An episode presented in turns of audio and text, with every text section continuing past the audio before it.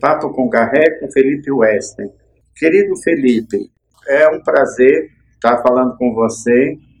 Você está entre os notáveis do RH, que é uma premiação que o nosso portal alexandregarrete.com.br fará este ano. É claro que a gente vai aguardar o melhor momento, sem pandemia, para a gente poder homenageá-los pessoalmente. Mas eu queria que você contasse um pouco da sua carreira vitoriosa em recursos humanos e agora como consultor da US Consulting, desenvolvimento organizacional. Desde 2010 você faz um trabalho aí com as empresas, justamente mobilizando-as para bons programas de gestão de pessoas. Garré, primeiro, obrigado pelo convite, é um prazer e uma honra estar falando com você. É até um destaque de ser convidado para estar nessa, nesse grupo, né? Notáveis, mas eu acho que é muito mais pela história de carreira né, e, que a gente construiu ao longo desses anos. Então, eu diria assim, Garré, a minha carreira foi construída em quatro blocos, para ser bem resumido. O primeiro bloco foi quando eu comecei minha carreira na Dow Química. A Dow foi minha primeira experiência e a minha grande escola de recursos humanos. Eu tive a felicidade na Dow de, num determinado momento, ser mandado para trabalhar nos Estados Unidos. Imagina que eu nem falava inglês nessa época. E um diretor americano acreditou e investiu no meu potencial.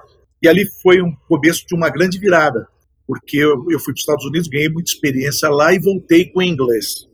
O segundo bloco da minha carreira, Garrett, foi na Alcoa. Eu passei 10 anos na Alcoa. Na Alcoa aconteceu uma coisa muito interessante. Eu comecei como gestor de remuneração para o Brasil, no início, o Alan Belda era o, era o CEO, que depois virou CEO mundial da, da Alcoa. E depois de um ano que eu estava lá, ele me fez um convite que foi muito assim, curioso. Ele me convidou para ser o head da unidade de negócios de químicos, envolvendo marketing, vendas, exportação importação. E eu tomei um susto, apesar de eu tenho uma formação em economia, eu vinha de carreira de recursos humanos. Mas eu aceitei o desafio e imaginei, vou passar um tempo em negócios, volto para recursos humanos depois de uns dois anos, ganho uma experiência em business. Bom, resumo da ópera, Garré, fiquei oito anos como head da unidade de químicos. Criei a unidade de químicos e fui o head por oito anos. Ocorre que depois de oito anos eu estava assim, bastante forte na unidade de químicos, mas numa empresa de alumínio. Não tinha nada a ver. Muito bem. Tem o terceiro bloco da minha carreira, que eu recebo um convite. Um americano chega ao Brasil, assume a presidência da Monsanto, do Brasil, e ele me convida, um headhunter me descobriu que eu era oriundo de recursos humanos, mas que eu estava head do negócio. E esse presidente da Monsanto queria para recursos humanos uma pessoa que tinha passado por negócios. E assim foi o meu terceiro bloco. Eu fiquei como diretor de recursos humanos da Monsanto por 13 anos. No meio desses 13 anos, fui novamente convidado para ir para os Estados Unidos. Assumi inicialmente baseado lá em St. Louis, no Missouri, a diretoria de recursos humanos para a América Latina Norte. Então eu cuidava da América Central, cuidava do México, cuidava do, da região do Caribe e da região andina. Mas como eu era brasileiro, acabava sobrando para mim Brasil e Argentina, né? Então na prática eu cuidava da América Latina toda, baseado nos Estados Unidos. Muito bem, passei uns dois anos nessa posição e aí fui convidado para ser diretor de recursos humanos das áreas de tecnologia da Monsanto, que foi uma, uma experiência muito diferente, porque eu saía da área internacional e assumia, de fato, uma diretoria de recursos humanos no ambiente americano. As áreas de tecnologia, envolviam todas as áreas. Então, eu tinha IT, eu tinha R&D, eu tinha Strategic Marketing, eu tinha logística e tinha supply chain totalmente corporativo mundial, mas no ambiente americano. Foi uma experiência enorme para mim, porque já não era lidando com a América Latina nem com o Brasil. Muito bem, passei um tempinho nessa posição, e aí que acontece? A Monsanto compra do Brasil, por causa do investimento em biotecnologia, eles compram no Brasil todas as empresas grandes de sementes, Brascal, Cargill e outras, Agroceres, várias outras e compram também a parte farmacêutica, chamada Surly Farmacêutica. Por que, que eles compram isso? Porque eles estavam trabalhando naquele conceito do life science. Você se lembra quando foi criado alguns anos sim, sim. atrás. E aí o presidente da Monsanto do Brasil falou: Ó, oh, Felipe, nós precisamos que você volte, porque a empresa ficou muito complexa aqui, com vários negócios e tal. E eu acabei voltando para o Brasil. E ainda fiquei alguns pares de anos na Monsanto, completei a minha, a minha jornada nesse terceiro bloco de carreira, que foram os 13 anos de Monsanto. Muito bem. Quando isso tudo estruturou, estava tudo organizado, o presidente, que era o presidente da Surly, do Brasil, que veio também dos Estados Unidos, que eu ajudei na reorganização, ele sai, ele estava na Pfizer, porque a, a, parte farmacêutica foi vendida para a Pfizer, e ele me convida para assumir a diretoria de recursos humanos da Bristol Myers Squibb. Eu já estava 13 anos na Monsanto, falei, é um bom desafio, aceito o desafio de ser o diretor de recursos humanos da Bristol Myers Squibb, e fico lá basicamente no processo de mudança cultural, de transformação da empresa. A empresa era muito antiga, precisava se rejuvenescer, e eu fico lá mais sete anos, Garrett. E aí eu cumpro a minha jornada na vida executiva. E foi nesse período que nós fizemos o Fórum Líder RH, né? Eu, você e o Marcos Nascimento, que foi um sucesso, né? Exatamente, exatamente. E aí eu encerro esse quarto bloco a minha carreira executiva e decido criar a minha própria empresa na área de consultoria em função de, de me desafiar, não mais dentro de uma estrutura enorme de empresa, mas eu tinha uma, um desejo muito grande de empreender, desafiar se o meu conhecimento em gestão de pessoas poderia ser utilizado de uma forma diferente, mais abrangente. Foi, assim, foi a grande motivação da, da minha vida para a consultoria.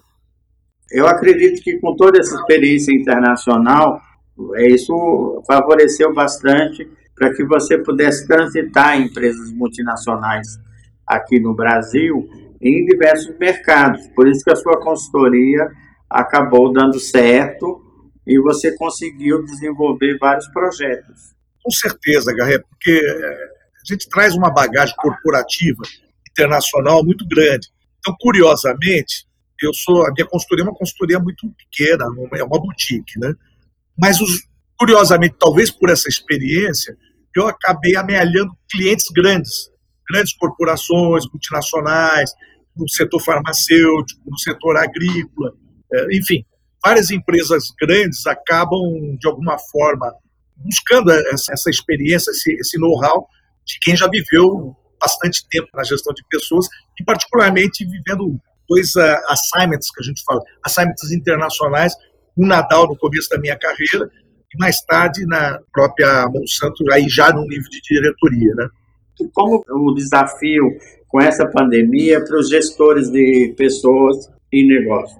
Já que muita gente home office, a relação é diferente, você acha que os negócios podem continuar evoluindo apesar da pandemia, da questão do home office? Eu acho que sim, sabe, Garra? Porque veja o seguinte, né? a gente já estava caminhando de uma certa maneira para este ambiente mais virtual.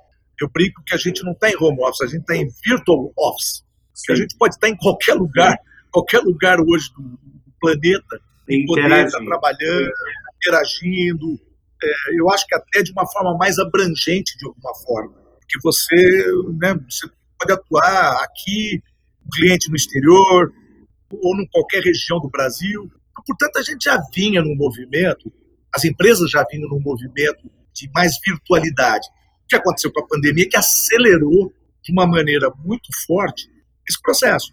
Então, eu acho que vai sim continuar. Eu, outro dia, estava conversando com um amigo que mexe com tecnologia, Gaia, e ele falou um sim. negócio que eu achei bárbaro. Né? Por exemplo, nós, nós ainda estamos usando aqueles VRs, aqueles óculos virtuais, com muita limitação. Mas ele falava para mim, já existem estudos para que as reuniões, cada um põe o seu óculos virtual, você entra numa sala de reunião como se você estivesse fisicamente presente na reunião. Então, para a gente ter uma ideia do que, que vai evoluir ainda a tecnologia. Agora, é óbvio que muda muitas coisas do ponto de vista da liderança das pessoas, do, do engajamento. Olho, a questão do tá junto. Eu acho que tem que ter um negócio misto né? De vez em quando tem que ter, a, a hora que tiver a vacina, tudo isso. Eu acho que tem que ter reunião, tem que ter o corpo a corpo. Isso, isso cria relações de confiança, né? Que às vezes no virtual é mais complicado. Então eu acho que no final vai ter um pouco isso, né? Eu acho que o modelo é mais ou menos o, olho assim umas coisas meio doidas, tipo a NASA, os astronautas, né? Não tem ninguém que trabalhe mais virtual do que um astronauta, né? Ele está lá em cima, está lá. Ele está total no virtual. Meses, anos, né, isolados. Mas como é que funciona isso? Eles ficam um bom tempo juntos, eles têm treinamentos juntos, eles têm uma série de aprendizados que eles estão juntos, coletivamente, fisicamente presentes. Na hora que preparou e que está bem, vai para o espaço que está na execução, ele está muito mais independente, ele está no virtual. Então eu vejo o mundo empresarial um pouco nesse modelo. Eu acho que nós vamos ter esse misto. Nós vamos ter momentos que vamos discutir estratégia juntos, vamos planejar as coisas de forma coletiva, e depois que a execução está preparada, a execução vai para o virtual. Não precisa estar tá todo mundo fisicamente presente na, no momento que você vai partir para a execução. Mas na estratégia, na inovação, na discussão de planejamento, eu acho que é, é necessário construir isso junto. Na execução, não necessariamente. Na execução você pode estar isolado. Perfeito. Eu diria que você é uma pessoa feliz por ter escolhido o caminho de gestão de pessoas. Olha, é uma coisa curiosa, né? Você vê, eu, eu, eu tenho uma formação em economia, né? Sou um economista. Mas eu nunca, nunca me vi como um economista de números, um economista financista. Eu nunca me vi assim. Eu decidi fazer a carreira de economia muito mais para entender os movimentos de mercado, entender como a economia funcionava, as relações, né? Muito mais nesse sentido das relações do que qualquer coisa. E acabei caindo sem querer, e foi sem querer que eu acabei caindo na DAO, comecei como estagiário em recursos humanos, e me identifiquei muito com a gestão de recursos humanos por algumas coisas. Se existem duas áreas que olham uma organização de ponta a ponta, é finanças e recursos humanos. Poucas áreas têm a abrangência que recursos humanos têm, o que finanças têm, ponto de vista de você olhar a organização como um todo. Isso me fascina de alguma forma, de você conseguir, assim como em economia, você tem que olhar a economia, o macro, de um modo geral, e ver como essas coisas se interligam, ela de alguma forma me, me traz essa, essa coisa em recursos humanos. Ver como as coisas se interligam do ponto de vista humano, do ponto de vista de produzir resultado através de pessoas. Eu acho que isso me fascinou em recursos humanos, de, de, construir essa carreira, de, de gostar de gente. Né? Eu, eu acho que é uma coisa importante, quem está nessa função, ou numa função de liderança, tem que primordialmente gostar de gente, gostar das relações. Isso eu gosto muito. Perfeito, Felipe. Eu queria te agradecer, dizer que eu, ah, nós estamos com saudade do encontro presencial com os nossos colegas da área de gestão de pessoas e acredito que o mercado vai aceitar muito bem a nossa lista dos notáveis de RH com a sua presença, porque você foi uma figura marcante aí em diversos eventos, em congressos, em seminários internacionais e iniciativas da própria Associação de Recursos Humanos, né? E acredito que todo mundo vai ficar feliz de te encontrar com a nova premiação de notável do RH. É, eu te agradeço muito de você me considerar nesse, nesse grupo. É, eu acho que sou um grupo de, talvez, mais de batalhadores de recursos humanos, gente que acredita nisso, que acredita. Você tem sido sempre um grande apoiador. A verdade é essa. Você sempre tem sido um grande apoiador da gestão de recursos humanos, em todos os eventos e tudo que você proporciona de congregar os profissionais de recursos humanos e você tem uma imagem muito grande na área daqueles apoiadores que acreditam nessa profissão. Então, eu fico muito honrado, agradeço muito o convite mais uma vez e espero em breve a gente poder se ver em algum lugar aí. Tá bom. Muito obrigado pela sua participação e continue com o podcast do nosso portal alexandregarrete, rh.com.br. Muito obrigado, Felipe West, pela sua participação. Obrigado a você, um abraço para todos.